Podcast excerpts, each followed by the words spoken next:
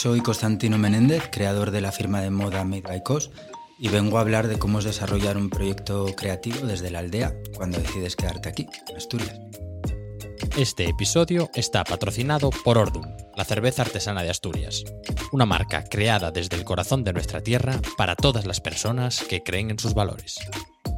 Bienvenidos y bienvenidas a Cómo Ye la Tu Movida. Soy Javier Fernández y estoy encantado de recibiros en un podcast en el que personas inquietas y emprendedoras ofrecen soluciones para acercarnos a una Asturias mejor. Constantino, ¿qué? ¿Cómo estás?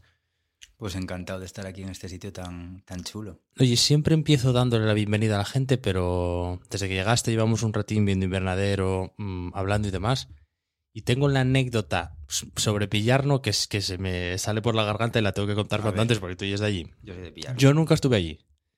Pero una vez, cuando estaba de viaje en Barcelona, esto mítico que entras, entré en un bar de Barcelona Sí. y cuando llevaba allí 35 segundos hablando con María, se me acercó la dueña, no sé si era, bueno, la camarera, la dueña y tal, y se me empezó, me preguntó si era asturiano, que ya me pareció raro porque siempre que ando por ahí me preguntan si soy gallego. Ah, sí, es típico. Y entonces digo, hostia, pues igual es de por allí. Y me empezó a hablar y me contó que era de Pillarno, que llevaba no sé cuántos años en Barcelona, que tenía buenísimos recuerdos. Y no solo eso, sino que me contó bastantes detalles de, de su vida allí, que si le quedaba, eh, que la madre había vivido allí, pero eh, tal. Y, y- y, mm, a mí me encanta cuando ando por ahí y me encuentro con asturianos hablar de este tipo de cosas y nunca estuve en Pillarno, pero en mi cabeza, ¿sabes? De esto que te hablan de un sitio y ya eh, te lo imaginas eh, completo y demás. Entonces ahora me estabas contando una iniciativa que habéis hecho allí y, ¿sabes? Lo terminé de dibujar por completo. Pues yo estaba pensando si sería pariente mío, porque yo tengo familia en Barcelona, ¿te imaginas? Pues puede ser. Eh, tenía, hice una foto de la... me dio una tarjeta y hice una foto de, del bar, ¿cómo se llamaba? Lo que pasa que ahora dónde tendré esa foto. Yo en Granollers tengo, tengo familia. Oh, pues igual te imaginas, tío. Es que el mundo es realmente un pañuelo, ¿eh? Pues sí. Pero me encanta es- esa cosa tan asturiana de esa necesidad de, de compartir patria eh, en cuanto escuchas un acento Mm. que, que te tal. Fue un rato súper agradable, además. El bar estaba muy guay. Tomamos ahí el vermú y luego ya, claro, como era de pillarnos, pues nos quedamos a Pues sí, comer, claro, evidentemente. Que, mm, bueno, nada, bienvenido a Invernadero. Gracias. Em, eh, bueno, ¿qué te pareció el sitio? Pues me parece espectacular. Aquí en medio de Oviedo este remanso, ¿no? De naturaleza, lleno de plantas y con esta luz. Mm. Y un espacio tan agradable, ¿no? Para trabajar tenéis que estar encantados aquí. Sí, de hecho eh, tenemos todos flexo, pero nunca nadie lo enciende. Porque eh, para la gente que nunca estuvo aquí, el techo tiene como, bueno, no sé cómo se llama eso. No sé si son claraboyas, no. No, Velux. Entonces, sí, la- es una, el, el techo está abovedado porque es una antigua nave y entra una luz natural que es eh, súper agradable. La verdad es que sí, está a gusto aquí. Eh, hay gente que dice que le recuerda a Berlín y luego hay otros que dicen a Estados Unidos. Yo lo de Estados Unidos no lo termino de, ubica- de ubicar, pero sí que me, me da un toque europeo, ¿no? Pues no lo sé, no estuve ni en Berlín ni, ni en Estados Unidos, así que no te sé decir. Ojalá dentro de poco en Valencia digan, jolín, se parece a Oviedo, que hay un sitio. Seguro que sí. Estaría guay. O en Berlín, que Claro. digan, esto es como el invernadero. Ostras, ya sería para explotar de alegría, macho. Que, a ver, yo en realidad lle- llevo una paisana asturiana dentro y a mí lo que me gusta es estar de filandón, ¿eh? A ver, es que no hay cosa mejor. Eh, de- bueno, como ya la tu movida es, es en- en- es un filandón con micrófonos. Eso sí. Pero no, vamos a hablar de del tema que nos quieres plantear aquí. Porque cuéntanos un poco. Tú, em, bueno, la mayor parte de los oyentes de este podcast te van a tener bastante controlado. Pero bueno, para que lo escuchen con tus propias palabras. Pues eh, yo creé hace mm, algo más de 10 años, 11 años, un proyecto eh, que se llama Made by Cos, que es un, proyecto de, moda que ya se venía gestando desde mucho tiempo atrás, porque siempre estuve vinculado a lo textil y, a, bueno, al andar cosiendo, ¿no? Eh, y nunca quise realmente mm, desar- desarrollarlo en otro sitio que no fuera donde, donde vivo, que es en, Pillarno, que es un pueblo eh, de 800 habitantes, creo, eh, que están en el concejo de Castrillón, es un pueblo de interior. Mm, que sí es verdad que, siempre se pone en Castrillón un poco la vista en, la costa, ¿no? En, Salinas o en, todo lo que, bueno, al haber tanta playa y demás. Pero también hay unos pueblos más para el interior que, que son dignos de conocer, así que si no conoces Pillar no deberías irte un día por allí. Sí, sí, tengo que ir, vaya. Está, está muy chulo. Y, y entonces, mm, eso, fue, fue creciendo de manera natural, empecé un poco eh, pues experimentando con, con, Yo venía de, de hacer eh, ropa histórica, trajes tradicionales, y siempre sentí un poco la necesidad de mezclar lo que es tradición y, y actualidad, ¿no? El, el, ahora que se ve tanto, ¿no? Eh, pues hace 10 años a mí ya me, ya me producía mucha curiosidad el, el saber eh, cómo hacer ropa que nos pudiéramos poner hoy en día, pero que, que guardara esa, esa, identidad o que cuando la vieras, por lo menos, eh, te, remontara pues, a un pasado o a una identidad asturiana para aquellos que, que el traje es, es, algo identitario de, de la asturianía. Y, así poco a poco fui desarrollando el proyecto, que, que fue creciendo y, este último año eh, pues tengo una socia que se llama Yolanda, que, que, gracias a ella pues podemos ofrecer una propuesta de moda hecha aquí en, en Asturias, pues eso, con tintes tradicionales.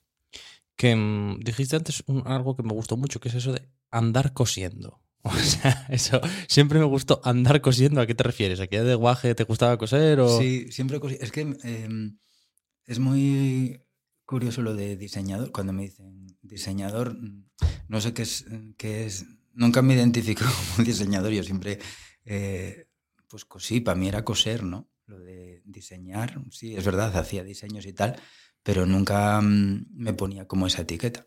Yo para mí es coser. Ya. Yeah. no sé. Es, es, cuestión de... O sea, tú ya empezaste directamente con la parte de coser, porque ¿cómo funciona? O sea, tú primero tendrás que hacer un diseño y luego coserlo, o tú arrancaste directamente a coser.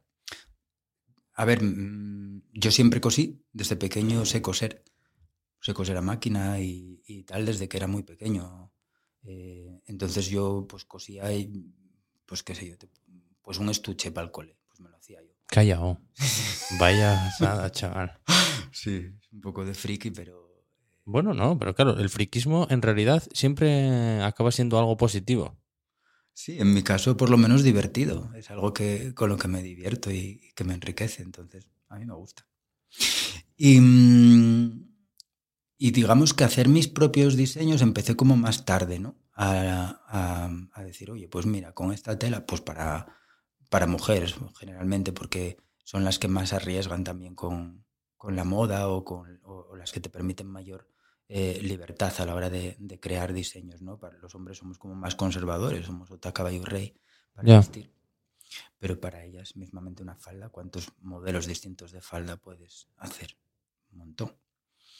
Y, y así sí que fui eh, generando pues diseños propios y el proceso, pues sí, es, es primero una idea mmm, y a partir de esa idea suelo hacer un figurín, suelo hacer un boceto y, y luego pues hago un, un, prototipo en una tela, en una glasilla o en un algodón y luego ya pues arriesgo con la tela con la que quiero trabajar.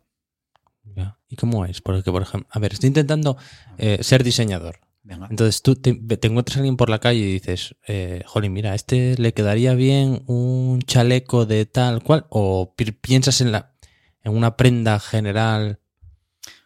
Pues hay veces que determinadas personas me, me sugieren ya como una idea, digo yo, hostia, para, pa, qué sé yo, pues para esta persona, pues haría esto, pues como, algo como más futurista, más moderno, no sé qué, a esta otra, mira, ojo, le haría esto más clásico. Y otras veces es al revés, salen prendas, no sé muy bien cómo, pero genero ahí una prenda, sale, y, y luego digo, meca, esto que hice le quedaría genial a esta persona. Entonces, yeah. no, hay un como, no tengo como un método. Ya, pero bueno, ¿ya tuviste algún encargo para artistas o para eh, Esto último de. Es que no quiero decir la marca por si me equivoco, no sé si era Lactobit o. Eh, vives hoy. Eso, vives hoy. Eh, y eso. em, porque claro, parece que no, pero en las cosas, en audiovisual, en teatro, Sí. en conciertos y tal, eh, toda la parte de la ropa es realmente muy importante porque dice mucho. Que sí dice. La ropa es como, o sea, la forma de vestir es comunicar. Eh, Piensa en, en la adolescencia, Ya. cuando quieres forjar tu identidad, cuando quieres hablar sobre quién eres, utilizas la ropa para expresarte. ¿no? Buah, ya ves. Entonces la forma de vestir comunica. Incluso la forma en la que te pongas. La misma prenda eh, nos podemos poner tú o yo de formas distintas y comunicaremos cosas distintas. La misma camisa, si tú la llevas abotonada hasta arriba y yo la llevo eh, a pecho lobo, eh, Ya, ya. estamos diciendo cosas distintas con la misma camisa. Entonces sí es verdad que en el tema de espectáculos y mm, sí que dice mucho, mira Eurovisión o, o- hoy en día cada vez se da m- mucha, mucha importancia a los estilismos.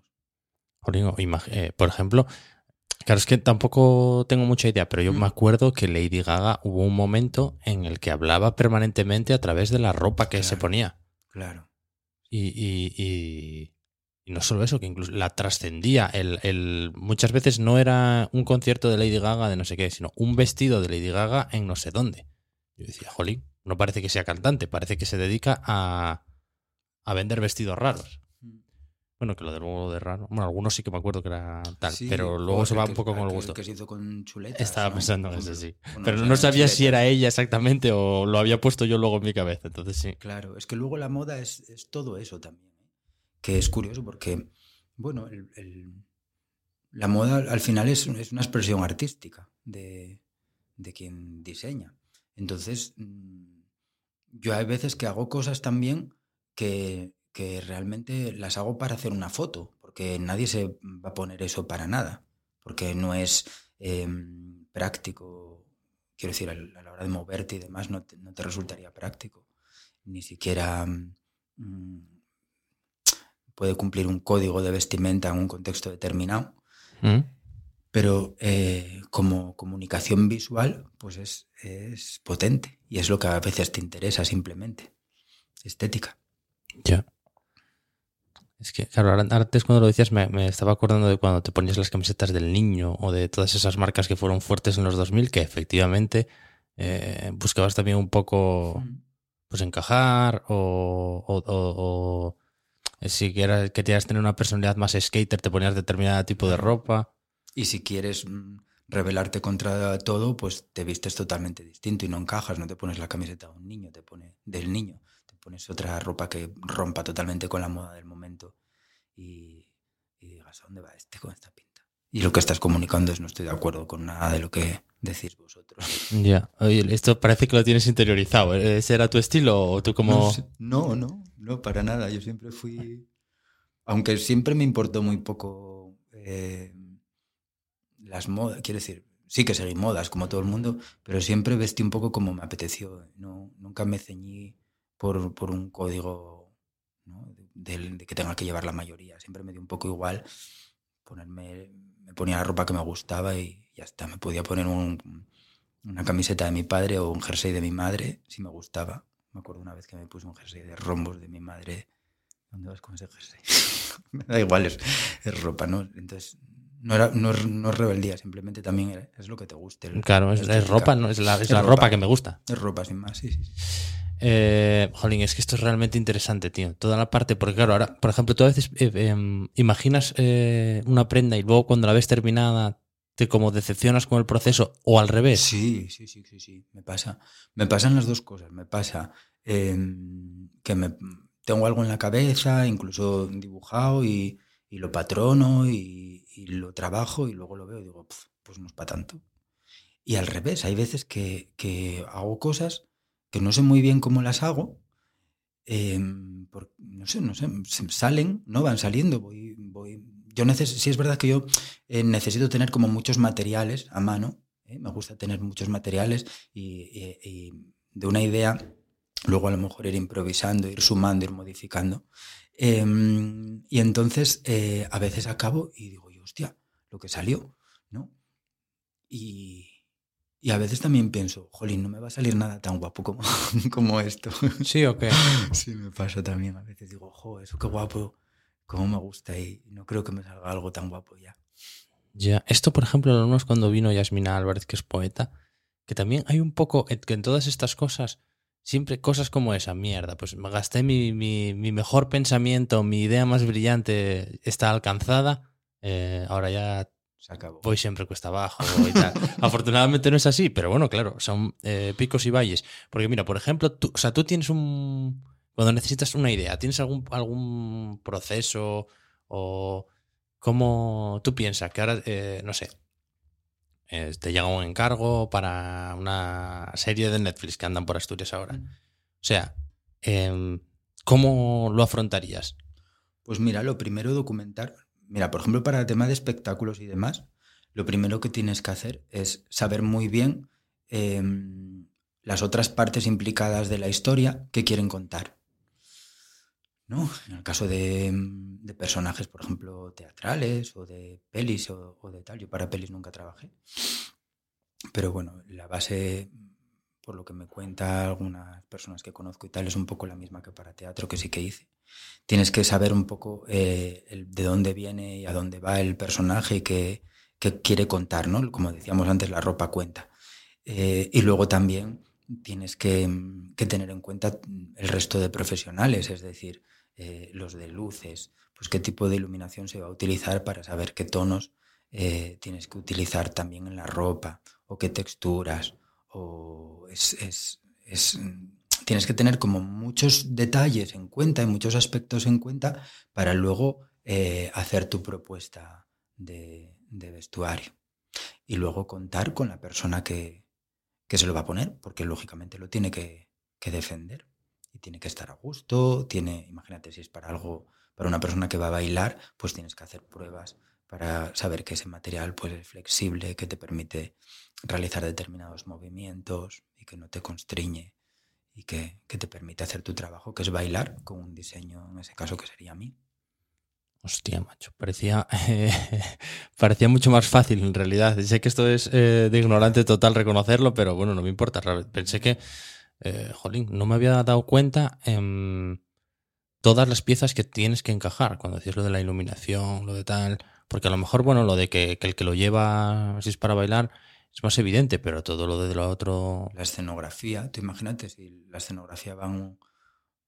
Pues, pues qué sé yo, pues el, director o el director de arte quiere contar una historia donde hay todo elementos muy recargados y la escenografía pues es muy recargada y dice el vestuario también eh, pretendo que aporte y que suma y que todo sea muy barroco. Sin embargo, otras veces dices, bueno, la, la escenografía es como muy austera, pero quiero que el vestuario ¡fum! sea potente, entonces a lo mejor juegas con, con, colores que contrasten totalmente, entonces sí que tienes que conocer eh, el trabajo de los demás.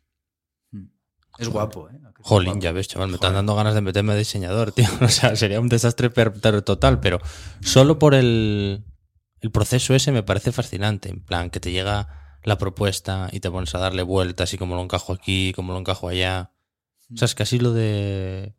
Lo de menos es la parte de coser, o. Quiero decir, es lo más mecánico al final, ¿no? Claro, sí, bueno, no sé, es que a mí coser me gusta mucho. Sí, pero ¿qué es... crees que requiere más talento? Es que pensar lo que tienes que. o luego el acto de coserlo y que quede bien. Es que. Pens eh, pensar en. Yo no puedo separar el pensar en un diseño sin saber eh, coser o patronar. Porque pensaría a lo mejor en diseños imposibles. Si yo sé eh, patronar y sé coser, sé eh, si lo que tengo en la cabeza o lo que dibujo en un papel se puede realizar realmente. Claro. ¿No? Como hacer una película, vaya.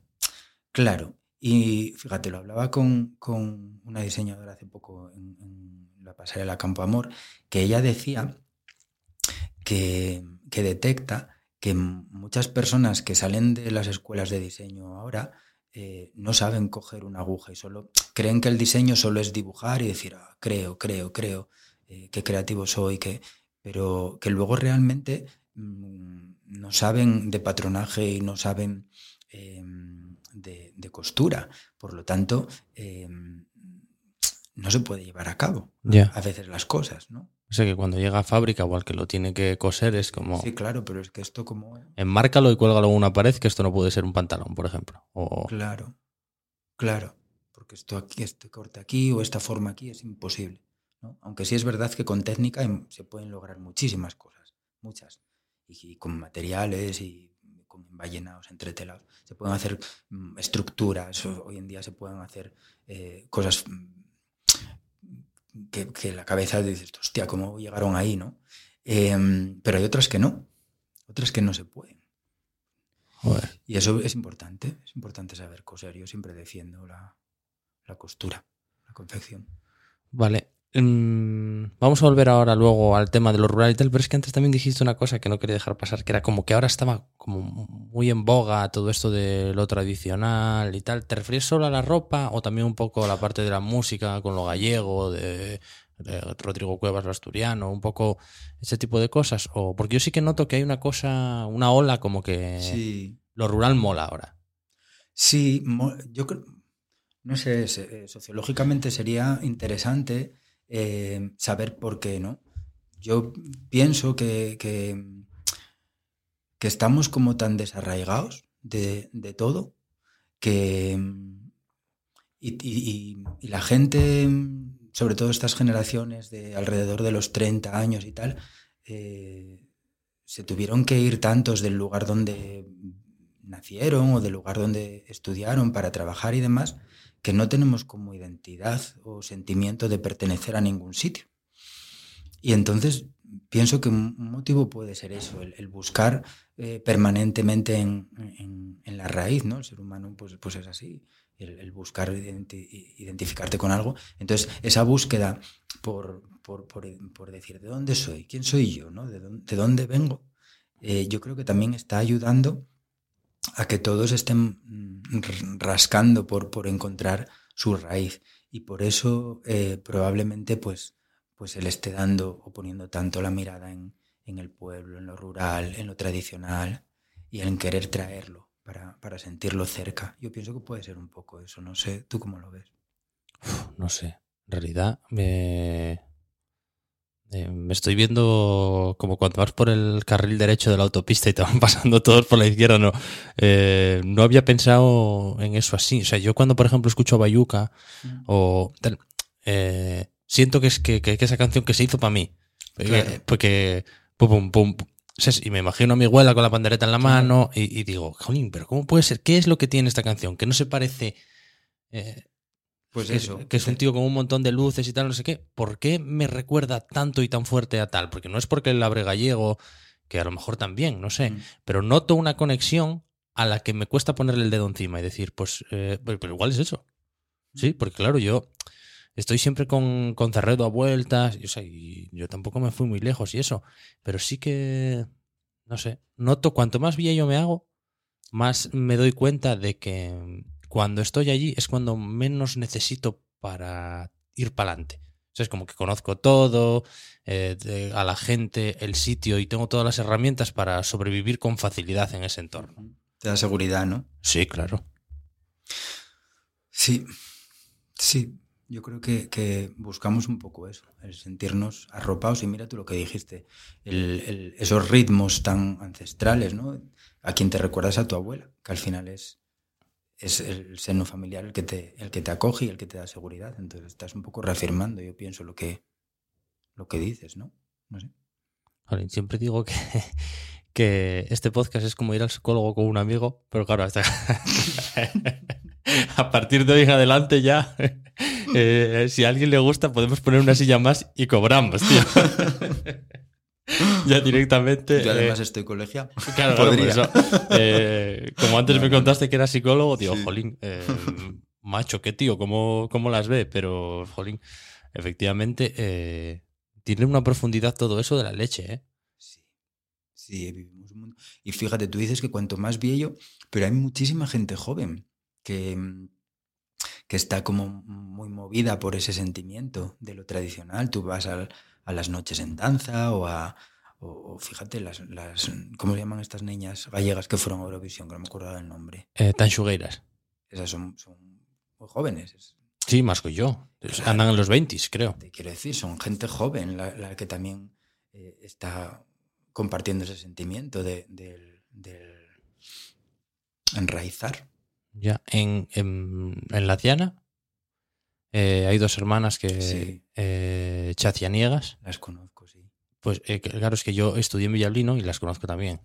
Y de hecho creo que van a ser las primeras que uno tiene una relación, bueno, también las invité, ¿eh? pero bueno, ojalá lo escuchen Mm. y, y así ya sea todo más natural. Que vengan a aquí a contar sus movidas sin ser de Asturias, aunque no vivan aquí, porque Mm. esa parte de, de León Bueno, es que somos muy parecidos. tío. culturalmente yo creo que, que estamos, vamos. Yo, o sea, bueno, yo por ejemplo siempre lo cuento, eh, me siento mucho más cerca de alguien de Cabualles o de Villablino o de Villajer que de alguien de Llanes. Claro. Claro y normal. Ujú. Y no sé, estas cuando las veo me da hasta orgullo, tío. Digo, míralas, eh, pues claro que sí. Mm. Sí, es verdad, sí, lo que tú dices que, que se está poniendo en, bueno, y después de la pandemia, lo de, lo de volver a, al ámbito rural o buscarte casa en... Ya. Aunque yo ahí también tengo como sentimientos encontrados, porque... mm, eh, jo, no sé, a ver, eh, no se puede irte a vivir a la zona rural mm, queriendo solo aprovecharte, digamos, bueno, aparte de que yo creo que se, se tiene muy idealizado lo, lo rural, Ya. no, no puedes ir solo a aprovecharte de lo bueno, que tiene muchas cosas buenas, también las tiene malas, sino que también tienes que, que dejar algo allí, ¿no? Tú tienes que, que poner también, no puedes solo beber, sino que tienes que también sembrar algo en el territorio en el que estás. Y entonces yo por un lado sí pienso que se tiene muy, muy idealizado porque, fíjate, esta mañana veía en, en Instagram de una moza que tiene una ganadería en, en Sotres, ganadería Cambur, no sé decir, no sé cómo que decía, nos preocupamos mucho, bueno, no sé qué, qué palabras utilizaba, pero nos preocupamos por tener en la zona rural eh, 4G, por tener no sé qué, no sé cuánto, y, y la quitanieves no pasó y los guajes míos no pudieron bajar a la escuela. Ya. Simplemente porque la quitanieves pasa a las 10 en vez de pasar a las 8 y no puede subir el transporte. Y eso también es el mundo rural, ¿no? Y el mundo rural también son muchos pueblos que están sin saneamiento, que no tienen buena traída de agua. Yo en, el- yo en mi casa tiene dos plantas y arriba yo no me puedo duchar, no tengo presión de agua, literalmente. Y eso que en mi pueblo hay, hay- buena Sí, no, no. Sí, sí, pero te quiero decir, pasa. Eso pasa también en el, en el mundo rural, ¿no? Y pasa también que, mm, que un vecino tiene que regar la huerta pues, con orín por, por, por el tema de la ganadería y demás, y tú protestas porque, porque riegan con orín. Pues, ¿qué quieres que te diga? A ver, yo no me, yo no me bañaría en orín, evidentemente, pero si huele a orín, huele un día, huele dos días. ¿Qué, voy a hacer?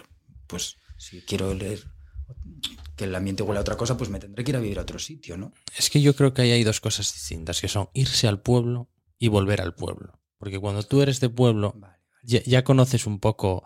Esto, mira, me recuerda a una exposición que tuvo Ricardo Villoria en Sala Borrón, en la que estuve allí la inauguración, me encantó, la verdad. que eh, Y él dijo una cosa que a él el cucho eh, no le olía mal, le olía simplemente a cucho, A a, cucho, casa, a claro. cucho. Y digo, joder, hostia, es verdad, macho. Nunca lo había pensado así cuando la gente dice, eh, hostia, es que vaya cómo huele a cucho y tal. Dices, "Claro, ¿cómo no va a oler a cucho? El cucho. o sea, Claro, quiero sí. decir, yo no me rebozaría en cucho por gusto, pero si No, piso pero- cucho, lo pisé. Sí, decir, es. cucho, no, va más allá. Claro, pero si por ejemplo viene alguien que nunca en su vida estuvo en un pueblo atraído para, por las stories de tal, o Claro. pues claro, sí que se puede, sí que puede haber un choque cultural incluso importante. Sí, no sé, tienes que, que aprender a vivir en- con el ritmo que... El otro día yo iba eh, por un, bueno, pues con la furgoneta por un, por un camín y que no es muy ancho y había un vecino, pues coincidió que había un vecino que había talado un, un, un castaño y estaba pues, pues carretándolo para un carruco allí con el, con el coche, eh, tapando la carretera, o sea, entorpeciendo el tráfico. eh, tengo dos opciones. O decir, ¡ay, que, que fuese ahí atravesado, que tengo que pasar, que tengo que pasar, pi, pi, pi, pi, pi! O decir, bueno, este paisano de alguna manera tiene que llevar esta Sí. castañal para casa, ¿no? Sí, sí. Entonces, o espero, doy la vuelta o, o lo ayudo. Hay esas tres opciones para acabar antes. Y de hecho, puede que la peor de todas sea ponerte como un animal como el, paisano, que a lo mejor lo hizo 100 veces y dice, bueno, es que esto Claro, si efectivamente es, es normal. Eh, sí, es verdad, pero eso luego siempre hay, claro, porque los que somos de pueblo, aunque llevemos tiempo fuera o tal, eso, yo, jolín, yo si voy al- por el pueblo y me encuentro alguien cortando un árbol, digo, ah, mira, ya está, está la leña, lo digo, pero bueno, ¿cómo se puede tal? Y ahora estoy, yo por dónde paso, pues da la vuelta, tío. un domingo por la mañana estar ahí con la motosierra. Pero igual el, el tema ya es lo que tú dices, ¿eh? que una cosa es ser de pueblo y volver al pueblo y otra cosa es eh, irte de nuevas. Sí. Puede ser. Que oye, hay gente que también se va de nuevas y se adapta perfectamente. Sí, sí, no, no, no, no es un alegato en contra a la No, no, gente que viene Dios. de la ciudad al pueblo. De hecho, eh, pueden venir todos para los pueblos de Asturias, por lo menos con, con mi beneplácito, si eso valiera para algo, o apoyo o tal. Porque vamos, un pueblo eh, sin personas Claro, sí, sí, sí, también. es una foto. Sí, sí, sí, sí. sí. Entonces, bueno. Que, mm, bueno.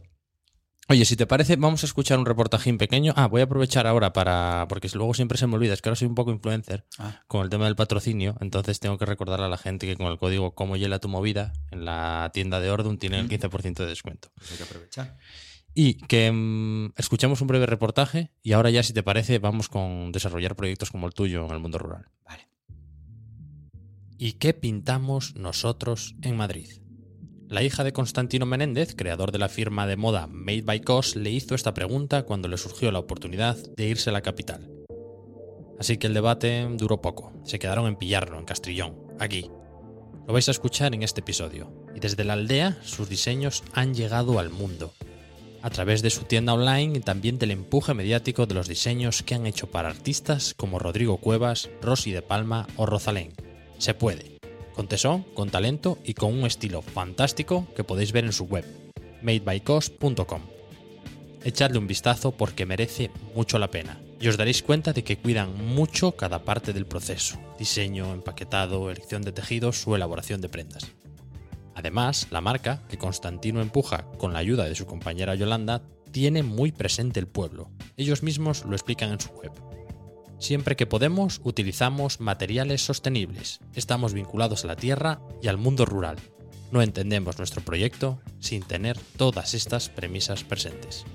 Volvemos a nuestra conversación con Constantino Menéndez para escuchar cómo su proyecto creativo se desarrolla en Pillarno y cómo este tipo de iniciativas pueden florecer y salir adelante en los pueblos. Vale, pues em, Constantino, cuéntanos, ¿cómo es eh, sacar adelante un proyecto como el tuyo, un lugar como parece una canción de Celtas Cortos? ¿Cómo es sacar un proyecto como el tuyo? ¿Qué hace una chica como tú en un lugar como este? Pues igual. ¿Qué hace un proyecto como el tuyo en un lugar como Pillarno? Además, bueno, que tú y es de allí, ¿no? Un poco por lo que venimos hablando, tampoco. O sea, yo no puedo sacar en otro sitio porque no estoy en otro sitio, estoy allí. Entonces lo saco desde allí. Em, es guapo.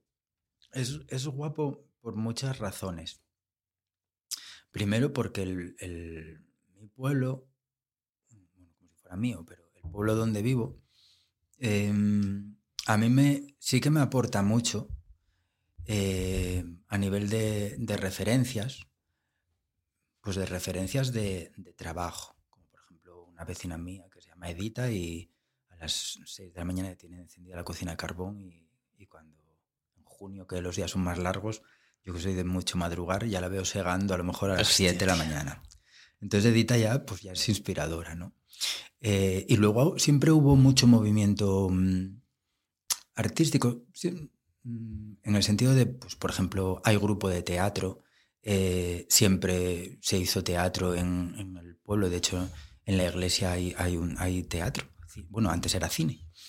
Eh, sí, que, sí que hay personajes, pues por ejemplo, Pipo, que era un artista, era humor- humorista, hacía monólogos, mi abuela Elena, que, que escribía poesía y también era, pues no sé, es como, como media actriz, ¿no? Yo creo. Y también hay pintores, el mi vecino Valdés pinta. mm, Guillermo. Puede ser pillarnos el mejor sitio del mundo, tío. Entre, No eh, lo sé, para mí, para mí es muy bueno porque, ya te digo, a, a ese nivel sí que es verdad que, que siempre hubo mucho, mucho movimiento, ¿no? Eh, entonces ya de por sí es guapo seguir con esa historia, ¿no? Joder. Y luego lo que pasa también, que, o a mí por lo menos me pasa, que noto eh, mucho apoyo a nivel vecinal. Es decir, yo, pues qué sé yo, yo siempre estoy liado, que si ahora voy a hacer fotos, ahora voy a hacer un vídeo, ahora voy a preparar aquí una sesión de no sé qué, a veces que, que está totalmente descontextualizado. Lo, lo, verías en otro contexto y dirías, ah, vale, normal, pero lo ves en un pueblo y dices, ¿qué, qué, qué cojones están haciendo estos aquí? Y se ve todo normal. O sea, quiero decir, la gente me ayuda, me abre puertas, me deja espacios para hacer fotos, para hacer, qué sé yo, pues. Eso también se agradece. ¿no? O sea, va Edita para allá y te dice, Constantino, lo que necesites. Eh, Pues casi, casi. Pues sí, mira, eh, lo que necesito, sí, porque no hace tanto tiempo que hice una sesión de fotos así con unas camisetas que se ven eh, en la web y tal, que son todas de encajes, que bueno, pues había un colectivo allí muy interesante. Eh, y, y, Edita pues me dio permiso para, para hacerlo ahí en un espacio que tiene ya. Fíjate, pues sí, Edita también colabora. Colaboradora, es que entre, colaboradora de la firma. Entre mi viaje a Barcelona y esto, o sea, para mí pillarnos ya es eh, como Narnia, macho. Un mundo eh, fantástico. Pero bueno, sí que me parece, jolín, súper guay eh, sentirse parte de una estirpe, por decirlo de alguna manera, de, de artistas. Bueno, llámalo artistas, llámalo como quieras. Sí, no lo sé, llámalo como quieras. Pero sí es verdad que en ese pueblo, bueno, siempre hubo mucho, mucho movimiento. O sea, pues, pues mi madre de, de, de, de Chavaluca y de Guajao hicieron, hacían teatro. O sea, es que siempre hay, hay movimiento. Sí, yo siempre recuerdo desde Guaje que hubiera, que hubiera mucha actividad a, a ese nivel, ¿no? Eh, entonces, para mí también es desarrollar el proyecto ahí eh, es natural, porque, porque es como parte de, la historia del pueblo. Tampoco es algo eh, que haga yo como muy extraordinario. Ya hicieron muchos, muchas cosas eh, muy Joder. interesantes. Me también te digo, ¿eh? eh co como un cumplido, ver, tener esa capacidad para ver el arte en lo tan cotidiano, tío, me parece totalmente excepcional, macho. Es que si te paras a pensar, joder, es que manifestaciones artísticas en el medio rural hay maravillas, o sea, hay maravillas. Ya no me voy a meter ya con horros, paneras y todo ese telar, que ya lo ves, o sea, las tallas, en todo eso, es arte puro. Y por ejemplo, en la tradición y el textil, referenciando un poco a, mi campo de trabajo, o sea, la indumentaria tradicional con la forma de ornamentar, con la forma de, con los bordados, la forma de adornar, es, es en realidad hay pre, prendas que son eh, piezas artísticas, que las ves, eh, pues, pues qué sé yo, con, si dijeras esto es un diseño de Dolce Gabbana o de Jean Paul Gaultier, dirías, oh, joder, vaya cabeza. Y hay piezas, joder, ves, ves un traje de lagarterana y, es para caer para atrás, porque dices, pero ¿cómo, cómo se les ocurre? No sé, o, o de, o de Maragata, o, un traje como los que tenemos de Yaniska, ¿no? O, y otras muchas cosas de, vamos, sin irte a esos extremos, ¿no? Pero en, en, en lo popular hay mucha manifestación artística, entonces, eh, no sé, tienes que mirarlo con esos ojos. Mm. Ya. Sí, pero bueno, pues no, yo tampoco me lo había planteado nunca así, ¿sabes? En plan, eh, claro, a lo mejor, claro, a mí me pasa como al contrario que a ti, que tú eres capaz de ver en lo cotidiano, lo excepcional, y yo que muchas veces, pues a lo mejor lo que estoy haciendo al contrario, estoy haciendo eh, cotidiano lo excepcional. Y, y, veo, veo por ahí pues una gaita de no sé qué, y digo, bueno, pues una gaita. Ya. Y un, un, vestido de Yanisca, bueno, pues, pues una Yanisca. Sin, sin... Mira, una manteca. Tú, una manteca de estas que están hechas eh, firiéndola. Sí, sí. Bueno, una manteca. Sí. Coño, no hay más explicación. Pues la forma de, de, adornar la manteca con una. ¿Nunca te fijas de esos adorninos que hacen así con una cuchara por encima? Que cada uno los adorna de una manera. De... O no, una empanada. Bueno, o sea, sí, una empanada. Esas tirucas que pones. Oh, sí, sí, pues sí, hay sí. gente que hace, no sé, unas cosas. Sin... eh, pero lo de las mantecas, por ejemplo, a mí me tiene loco. El, el, los dibujos que hacen así con una cuchara, hay gente que hace, dices tú, hostia, vaya guapo. Sí, lo de las empanadas, nunca lo había, por ejemplo, eh, Caneiro, que es el panadero de Gaña, pone siempre, eh, joder, nunca lo había pensado hasta ahora que tú me lo dijiste, a lo mejor lo llevo viendo 30 años.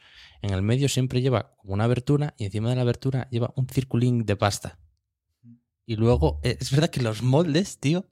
eh, o sea, yo si lo viera, si viera el circulín, si lo veo ahí, sé de dónde vale. Sé de dónde viene, sé que es Sí. una panada suya. Y los moldes igual creo que también. O sea, las esquinas y Sí, tal. sí. Y no, no- nunca lo había pensado hasta ahora. Pero bueno, yo, eh, em, volviendo un poco a, la parte de, de lo rural. O sea, ¿tú crees que es por, por ser rural es más complejo? ¿Por ser rural es más sencillo? Eh, ¿Puede ser el rural un- una atracción para este tipo de cosas? Eh, a mí personalmente, bueno, yo, yo sí creo que a nivel de marketing y demás, el, desarrollar el, proyecto en, en el mundo rural eh, sí que puede mm, ser beneficioso.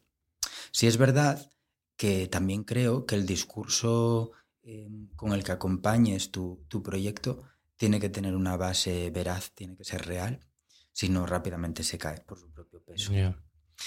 Eh, entonces, por un lado, yo creo que, que a nivel de, exposición y de llegar a un público determinado, sí que, sí que es beneficioso. Luego también es verdad que el desarrollar un proyecto como el mío, que, que está no solo enfocado a, a la ropa cotidiana, ¿no? sino al, al confeccionar también para, para espectáculos. Eh, eh, eh, hacerlo aquí en Asturias, en un pueblo, pues te complica un poco la vida, ¿no? En, en el sentido de, de poder exponer qué es lo que haces y en el sentido de las oportunidades que realmente tengas de, de trabajo, Mm. por las producciones que hay o por el, por el, por el número de, de artistas que puedan eh, llevar tu, tu ropa, ¿no? O que, o que acudan a ti para, para que les diseñes un, un vestuario, pues, pues en la línea que, que el- de la que yo hago. Entonces sí que te complica un poco y, y te ponen esa tesitura, ¿no? Que muchas veces salen en este podcast lo de tengo que irme a Madrid para poder hacer esto. Y sí es verdad que, que en este caso concreto eh, sí que en Madrid tendría probablemente, aunque también hay más competencia, pero sí que tendría más oportunidades porque se genera más, más espectáculo, se genera más movimiento. ¿Te lo planteas o...? No, tuve oportunidades, la verdad. Mm, No por chulearme, lo digo, eh, sino No, no, porque claro, es así. claro. como, o sea, mucha gente tuvo oportunidades de trabajar fuera y, y yo nunca quise. ¿no? La Micia, la última propuesta que me hicieron así como más seria y tal, me dijo ¿qué pintamos nosotros en Madrid? ¿Sí no. o qué? Dije yo, pues nada, fía, ¿qué, qué pintamos nosotros en Madrid? No pintamos nada. La verdad, que pin- bueno, de, para ir de viaje y vamos bastante, ¿eh? Ojo, que, que me encanta ir. Sí, Va, sí, no, no, a mí también. cada pero poco. Pero, mm, pero ¿qué pinto allí viviendo y trabajando? No pinto nada. Yo, ¿eh? Ojo. Entonces, bueno, luego hay otras cosas que, que son complejas. Pues, por ejemplo, necesito una cremallera de, de 22 y la tengo de 18 en casa, pues tengo que coger el coche, bajar a Piedras Blancas o llamar antes a la mercería, cita. Oye, tenéis esta cremallera de este color, tal, no sé qué. te, te, te, te". Cuando si vives en otro entorno, un entorno urbano y demás, bajas A la cremallera y subes, ¿no? Entonces se complica un poco todo a nivel de, de conseguir materiales, a, a la inmediatez, ¿no? De, de poder producir, por ejemplo. Eso sí que es más complejo. Sobre todo yo lo veo a esos dos niveles, ¿no? Al, al nivel de, de exponer lo que, lo que haces y, y el poder realmente eh, desarrollar un, pues un, proyecto a este nivel de, de creatividad, eh, pues bueno, es un poco más complejo, pero, pero se va haciendo, así que tampoco es imposible. Por eso yo creo que la visión tiene que ser optimista, ¿no? Que, que si lo puedo hacer yo, pues mucha gente puede hacer otras cosas. Mm. O, y es posible, vamos, ¿no? Tal cual. Oye, y a nivel emprendedor, por ejemplo, antes hablabas de Yolanda. Mm. Tú, en toda la parte de tener un socio y demás, eh, bueno, te veo que te sonríes, se te ilumina un poco la cara, Sí. que lo ves como algo muy positivo, ¿no? Jolín, No, sí. eh, o sea, la gente que no te está viendo en el podcast, eh, yo ya lo intuí en cuanto... Claro. Para mí, para mí encontrar a Yolanda fue una suerte.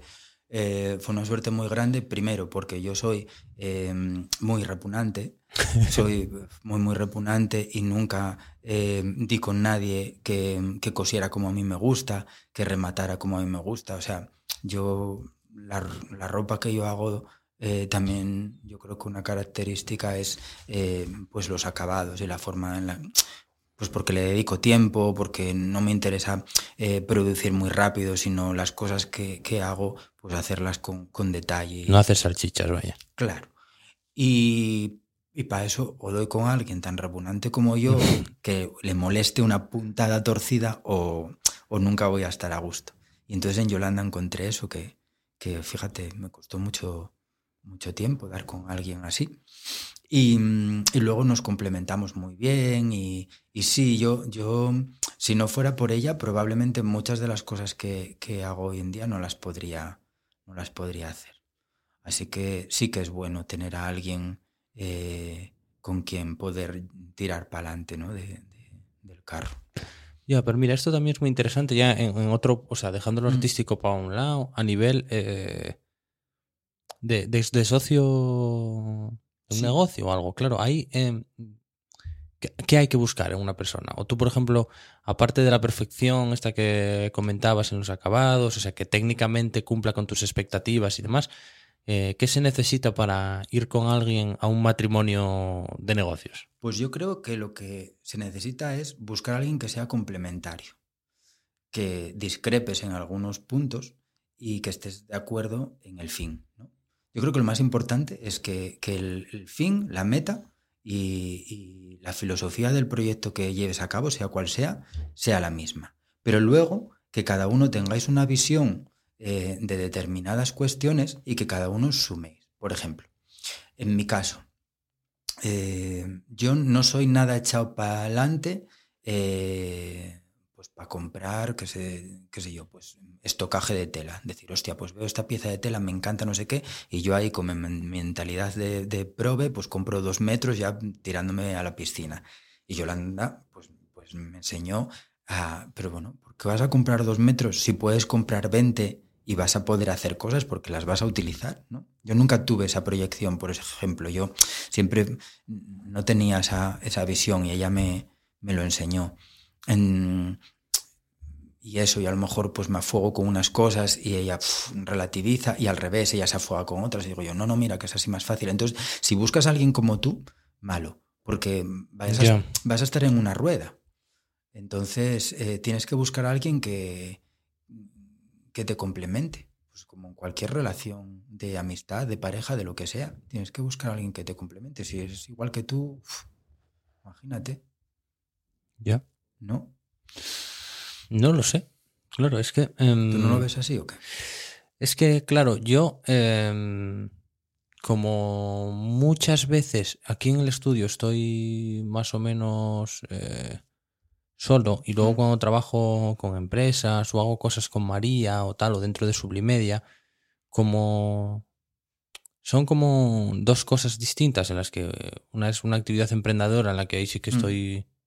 súper solo y me cuesta... Mm.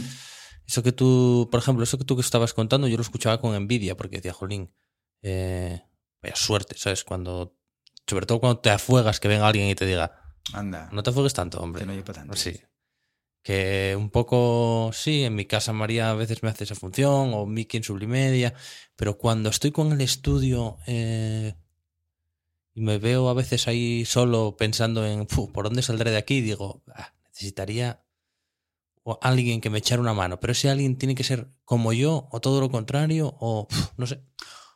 Y luego hay, otra, que, que es, mm, por ejemplo, eh, el proyecto nació con, conmigo, de hecho lleva, lleva mi nombre, a mí me, llama mucha gente.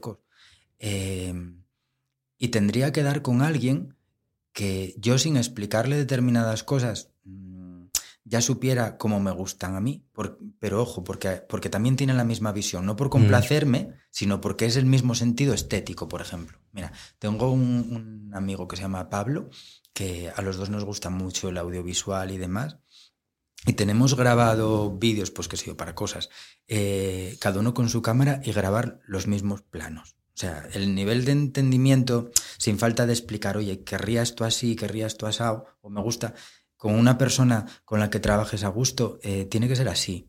Porque, no sé, pues elegir una caja de cartón, pues porque oye, compré estas cajas de cartón y ya, o sea, me gustan por- Ya. porque a ella le gustan las mismas. ¿Entiendes? Tienes que buscar también una persona, pues lo que decía antes, que el fin y la meta sea la misma y que tenga un criterio, en mi caso, tienes que tener un criterio estético pues parecido. Pero esas cosas se aprenden, por ejemplo. O sea, tú eh, trabajando para COS no respiras un poco lo que es COS y al final acabas entendiendo un poco... Bueno, no trabaja para mí, Yolanda, somos compañeros, pero... No, para COS como, como marca, como, como... No sé, supongo tú- que tú verás o no eh, Constantino y luego COS. ¿O no? Sí. sí, sí, es curioso eso, sí, sí, sí. O sea, incluso es curioso. Mm, Cos con... eh, eh, tengo como un poco de, de doble personalidad con Sí. es, es ¿Cuál de los dos es el repugnante? A ver, Por- COS o Constantino. No, repugnantes son to- en todas mis esferas puedo llegar a ser lo más repugnante que te puedas imaginar. Pero mm, Cos, por ejemplo, con K, si tú me escribes y dices hola Cos y me escribes Cos con K como la marca, Se activa el yo, diseñador. ¿no? Yo no, yo no, no lo interpreto que te estás refiriendo a mí. O gente, por ejemplo, que me conoce y me escribe, hey, ¿qué tal Cos? Y me escribe es, eh, Cos con K y la O y tal. Dije yo, eh, Cos es, un- es la marca, no soy, no soy yo. No sé, es, como, es como raro, se me hace raro, ¿no? Eh, pero bueno, alguien que conozca mm, mi marca, la estética que, que llevo, porque está como todo en el perfil de Instagram, por ejemplo, lo ves, ¿no? Que todo Mm. tiene pues como una estética eh, que lo uniforma. Y alguien que, que entra a formar parte como, como de, esa, de esa magia, si lo quieres llamar así, eh, si lo entiende, le gusta, podría, mm, podría trabajar perfectamente conmigo porque tendría el mismo, ¿sabes? ¿no? Sí, eso Es- me refería. hay sí. algo que identificas que dices tú, va, pues esto, no sé, ¿Esto es COS o no es yo creo que sí, que después de tanto tiempo, sí que hay gente que incluso me manda, hey, vi esto, ¿a qué estuve yo y tal? Sí, sí, sí. Y en los diseños, por ejemplo, mm, más para espectáculo y demás que se ven en, en prensa, a lo mejor, que es lo más mediático, por lo que más se me, se me llegó a conocer, ¿no? Y por lo mejor, pues por lo que estoy hoy aquí, si no hubiera hecho esas cosas, pues no, no se me conocería. Y, y eso tiene como una seña de identidad que ya se ve. La gente que, que conoce dice, ostras, sí, sí, es tuyo. Y eso es bueno también. Yo, Jonín, creo que sí. Mm. Pero claro, tampoco mm, hay una fórmula secreta, me imagino. No. Como te decía antes, es lo que sale, lo que, lo que le sale a uno, lo que, lo que, claro, lo que uno mamó y, y al final, Porque ahora, a nivel de negocio, ¿en qué, en qué punto estáis? pues estamos en un punto. mm, en abril va a hacer un año que abrimos la, tienda online y la página web eh, para ver un poco cómo iba funcionando. Eh, tenemos dos líneas de trabajo. Por un lado, tenemos todos los productos que están en la web, que van saliendo por temporadas. Pues ahora estamos preparando eh, productos para la temporada de, verano, prendas para la temporada de verano. Y luego, por otro lado, otra pata sería eh, la ropa, digamos, a, a medida. Pues, pues encargos de tengo una boda y quiero que me hagas tú un diseño. eh, o sí, sobre todo eso, ¿no? El tema de bodas, ceremonias y la ropa lo que es a medida. Pues un poquitín ese capricho que te quieres dar eh, y que valoras, ¿no? Lo, confeccionado a medida y, hecho a mano y, y con mimo, ¿no? Y luego la tercera pata que completaría pues el proyecto sería todo lo de espectáculo, que también para mí, por ejemplo, es una es muy importante porque a mí que me gusta tanto lo creativo, las artes escénicas y tal, pues disfruto muchísimo con ello. Lo disfrutas a nivel personal incluso, ¿no? no, Sí, no. sí, sí. O sea, disfruto, pero vamos, que anda que no tengo hecho yo cosas simplemente por, por hacer. Porque, porque, Porque había que hacerlas. joder, es que las tienes que hacer. Eh, las tienes que hacer, te apetece tanto que las tienes que hacer. en esa droga estoy yo también, sí. Y luego, pues lo que, lo que a veces se dice, el hacer las cosas por amor al arte. Hoy en día tendemos a, monetizar todo, todo, tienes que sacar una rentabilidad. Y uf, es que hay cosas que por el mero hecho de hacerlas, o sea, para, para una foto, como te decía antes, eh, puedo hacer un diseño, eh, invertir horas y tal, y simplemente por hacer una, foto, por el gusto de hacerla y verlo, ver esa atmósfera creada, trabajar con otra persona, ¿no? Por ejemplo, con Ojos de Ojalata, que es un fotógrafo con el que trabajo a veces, eh, y siempre lo decimos, hay que hacerlo por amor al arte. Venga, ¿qué historia queremos contar? Y joder, él aporta su tiempo, su, su trabajo y, y, y, al final su sabiduría, que le llevó muchos años eh, llegar a, a, a, poder hacer una foto como, como las que hace. Y yo también. Y cada uno aportamos lo nuestro para llegar a una imagen que lo único que nos produce es satisfacción. Ya, pero bueno, todo lo que empieza con qué historia queremos contar, generalmente. Ya estás eh, liado. Sí. Tiene buena pinta. Ya estás liado, porque ya no puedes desengancharte de eso. Ya. Pero, ¿y tú cómo te ves, por ejemplo, dentro de, no sé, eh, esto, es un- esto parece un podcast de finanzas, pero no, veo- no- no en ese sentido solo, ¿eh? Me veo eh, bastante más viejo. Bueno, pues entonces ponle tres años más. Envejezco muy rápido. Eh, pues cómo me veo, no te sé decir. No, no, no sé. Nunca fui ambicioso en este sentido. Entonces, sí que te puedo decir qué es lo que espero.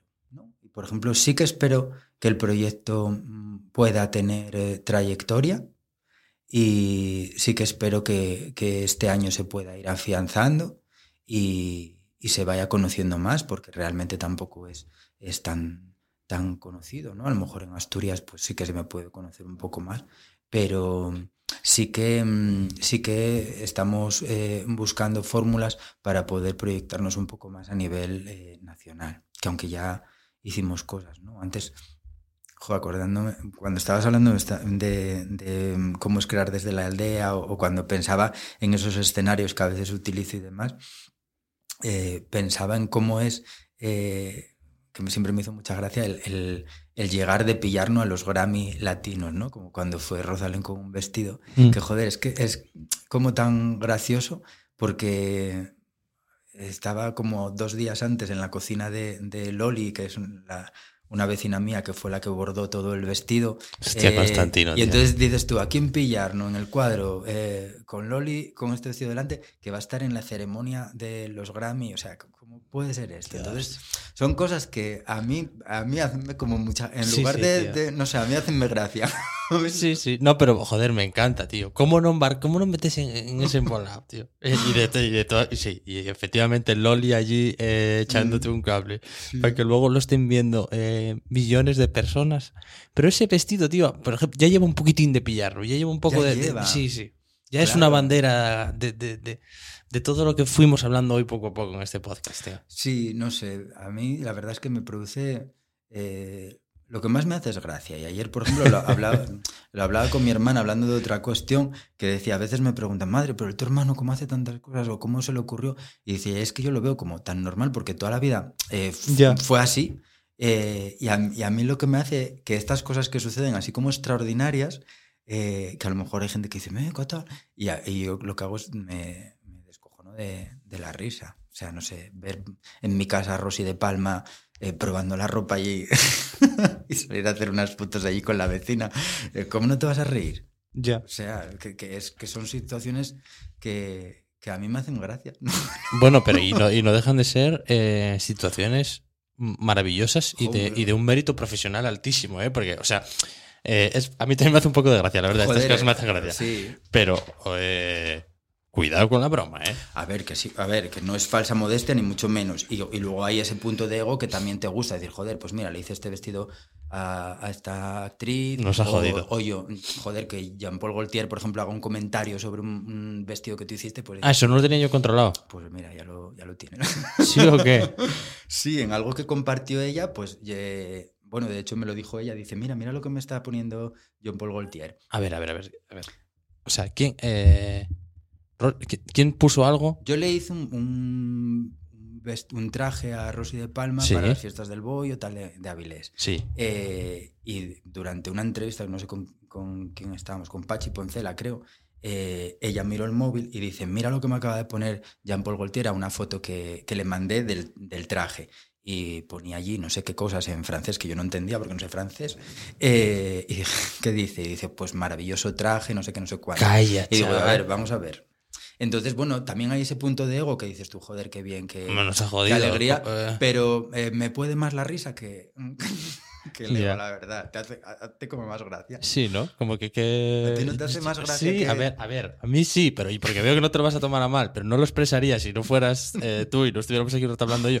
Jamás diría que fue Jean-Paul Gaultier comentando en francés el vestido que hizo un punto de pillarnos Eh, tal cual. pa' una d'Avilés. Pues ese al bollo. ese sentimiento y el que tengo yo.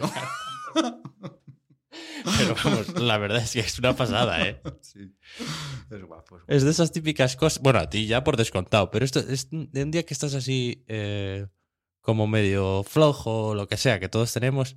eh, ¿Te acuerdas de la anécdota de, guapo, y dices, sí. joder? Sí, jolín, y tengo vividos momentos gracias a eso, pues muy, pues que de otra forma no, no los viviría, ¿no? El, a nivel, ya te digo, de espectáculos y de tal, poder participar. eh, yo no soy nada mitómano, ¿eh? no, no lo soy, pero, pero sí que, poder ver espectáculo desde dentro, poder ver montaje, conocer toda la, la gente que está trabajando detrás de cada, de cada concierto, ¿no? De cada, de cada obra, pues es como muy guapo que, que de conocer. ¿no? Que si no estás metido en el, en el follón, pues no te, no te enteras. Sí. Pero ¿y no, no es como un poco verle las tripas al bicho también. ¿No tiene partes decepcionantes o.? No sé, a mí me, me- No, ¿no? a mí me gusta mucho. A mí, es que fíjate, em, no sé, tengo hecho sonografías y, y de- y- y otras cosas así para, para espectáculo. Y cuando estás con todo, a mí me encanta ir a las pruebas de sonido, al montaje, estar todo, o cuando hago cosas con Rodrigo, o para Rodrigo, vamos, Rodrigo Cuevas, em, estar ya ir eh, con la ropa, no sé qué, probar, tal, no sé qué, las luces. Todo eso, por ejemplo, ah, luego veo el espectáculo y me encanta, pero todo lo anterior, ¡fua! lo disfruto, pero, Sí. pero, buah, muchísimo, mucho. No sé si más, me atrevería a decir. Pero ¿y con tensión y estrés o un poco.? No, no, con disfrute absoluto. Ostras, qué guapo es. Por ejemplo, me pongo un poquitín, eh, soy un poco nervioso ya cuando va a empezar, ¿no? Cuando, cuando eh, pues joder, pues, pues a veces dices tú, a ver si funciona bien el vestuario, o a ver, hay veces que no haces, eh, lógicamente no haces una prueba de un concierto con todo el vestuario y a veces es muy, muy complejo. Por ejemplo, en el caso de Rodrigo Cuevas es un vestuario que se tiene que transformar porque él va a medida, generalmente, ¿no? Mm. Lo que le tengo hecho, a medida que avanza el espectáculo, el, el- el propio vestuario forma parte de él y se va transformando. Entonces tiene que funcionar, ¿no? Técnicamente, mm, pues de- desde los enganches, los broches, hasta, hasta estéticamente, que a medida que quites o pongas piezas siga funcionando el, el look. Y entonces sí que, sí que me preocupa un poco, son esos nervios, a ver si, a ver si Ya. no se engancha con esto, cosas que yo tengo controladas. Y ahí sí que hay un poquitín de nervio. Pero todo lo anterior es disfrute. Claro, es que por ejemplo en este caso concreto, em, eh, ahí sí que la ropa hablaba mucho, ¿eh? Cuando empezó a nivel nacional a hablarse del... Y mira, ahora sí que te entiendo mejor lo que me querías, porque yo una vez estuve en un ensayo de zarzuela en la que estaba Rodrigo Cuevas, que, eh, o sea, que no quiero ofenderle ni nada, pero creo que era de todos los cantantes que había, el que a lo mejor no era eh, tan excepcional, pero era imposible. O sea, él era la, la estrella por, por muchas otras cualidades que te- no estaban ni, ni, ni vestidos de tal, era un ensayo. Y cuando él salió con una rosa en la mano y tal, dices, es que solo le puedes mirar a él. Es imposible no mirarlo. Sí, eh, y esto era en el sótano del Campo Amor, ¿eh? no, no tal. Si eso lo combinas con, tío, esas cosas que le haces y tal, claro, ahí está el, Claro. el resultado. Mira, lo que decías tú antes de, de hacer equipo, por ejemplo, con, con Rodrigo, muchas veces no tengo, o sea, no tengo ni que hacer pruebas. Tengo, le tengo hecho vestuario eh, y llevárselo al camerino el día del estreno. ¡Pum! O sea, te dice esto. O sea, bueno, haber, haber hablado cuatro cosas, ¿no? Pero este color, ta, ta, ten, pum. Y, y es que ya llegas a un entendimiento, de, ya utilizas unos códigos que son comunes y, y ahí es cuando de verdad eh, pues trabajas a gusto, ¿no? Porque sabes que, que, que lo que haces eh, va por buen camino y, también sabes cuándo va por mal. Tengo hecho cosas eh, que no funcionaron, ¿no? Que, que las pruebo y digo yo, "Puf, ¿qué va? Es como esto no va a poder bailar o esto al final no quedó como yo esperaba y tal. Y, y sí hay cosas desechadas ahí. hay cosas que, que no funcionaron. Vale, y ya para terminar, em, ¿qué fue lo que viste luego a posteriori, a lo mejor, pues en televisión o, o en grabado o tal, que te llamó más la atención? O sea, no hace falta que sean lo más mediático ni nada, ¿De pero qué? algunas piezas que luego, viéndolas a posteriori, cómo quedaban, el resultado final. ¿De, de ropa que haya hecho yo? Sí. Em, algo. Pues mira, eh, no sé qué decir. Pero no en percha, ¿eh? O sea, ya eh, en uso. Pues la primera, yo creo que fue la primera chaqueta que le hice a Rodrigo para El Mundo por Montera, que fue como una pieza muy icónica, porque la giró muchísimo, o sea, hizo muchísimos conciertos con ella. Y era una chaqueta eh, con unas sombreras así muy galácticas, con cadenas y tal. Eso lo hice y de esas cosas que te decía antes que salieron, fui creando y, y salió así y fui sumando, sumando, ta, ta, ta, ta, ta, y vale, eh, la, la utilizó y demás. Y luego vi un programa en la 1 que, mm, que estaba grabada en el Niemeyer, que salía él, salía Marisa Valleroso, no me acuerdo cómo, cómo se llama el programa. Y tenía, me pasa también que me olvido ¿eh? de las cosas que hago. Mm. Y esa chaqueta la tenía como olvidada. Y cuando vi la imagen, dije, fue cuando tuve ese sentimiento de decir, ostras, vaya chaqueta más guapa, nunca me va a salir nada así. Y eso, por ejemplo, fue un, un momento que, que recuerdo como, como de choque, de decir, ostras, tenía olvidada esta pieza que había hecho. Y La inventé yo. sí, es curioso. Sí, sí, sí. Y no. Y luego cuando veo a la gente, por ejemplo, estos carnavales, Sí, eso estaba pensando, tío. me, me parece brutal. Ese sí que es un, un medidor del éxito. Cuando la gente ya se disfraza de algo tal, Con ropa que tú haces. es que ya trasciendes a, a- ¿qué más culturalmente, sí. O sea, me quedaría que, que me invitara a martes y 13. ¿En serio? Ya no necesitaría. Igual José Mota o... ya. ¿Viven los dos de martes y 13? No tengo ni idea, tío. No lo sé. No sé. Que... mm, Bueno, nada, se acaba de batir oficialmente el récord del podcast más largo de la temporada. Yo no sé si hay algo más que te intentes... eh, que te gustaría contar. O Pues no sé, no hablamos al final de, de realmente. Bueno, o como conclusión podría decir que lo que sí que me gustaría, pensando en un futuro de- del desarrollo de proyectos creativos en, en el entorno rural, es que mm, se pudieran reutilizar, ¿no? que, que las normativas vigentes y demás te permitieran reutilizar espacios que, que están condenados a- al, al desuso, ¿no? Eh, los hórreos ya no son graneros, ya la gente no... Están cayendo los horros. Las cuadras, hay muchas cuadras que, que son almacenes, que no es otra cosa, las tenadas, hay naves que dices tu madre mía, aquí montaba yo un, un coworking o, o hacía una residencia artística o montaba un... Entonces sí que era guapo que mm, poner la vista en el, en el mundo rural y en los espacios que existen dentro del mundo rural para que no tengamos que ir los de los pueblos a utilizar recursos a, las ciudades, sino que sea al revés, que puedas centralizar en, en los pueblos, eh, pues qué sé yo, pues polideportivos, salas de, pues eso, un, coworking o, un- o una sala de, de usos múltiples para desarrollar proyectos o residencias artísticas y que eso lo, lo- lo traigas al pueblo, que tenga que venir la gente de, del- de las villas a, a utilizar esos espacios al pueblo y que no sea al revés. Eso sí que me gustaría verlo en un futuro. Sí, eso estaría muy guay, la verdad. Mm. Y para eso tienen que apoyar las instituciones. Que yo no pueda utilizar un hórreo como, no sé, o una cuadra como, como atelier, ¿no? O para montar un showroom.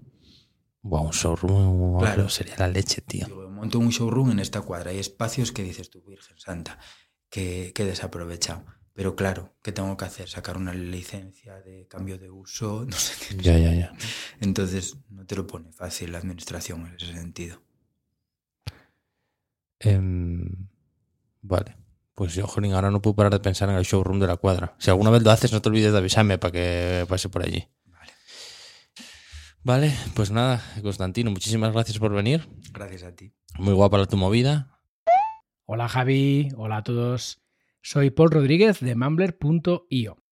Mumbler es una herramienta para monetizar tus audios y ayudarte a hacer crecer tu audiencia. Y hay decenas de creadores en Mumbler vendiendo podcast premium, audiocursos, audiolibros, masterclass e incluso podcast de ficción. Tú también puedes.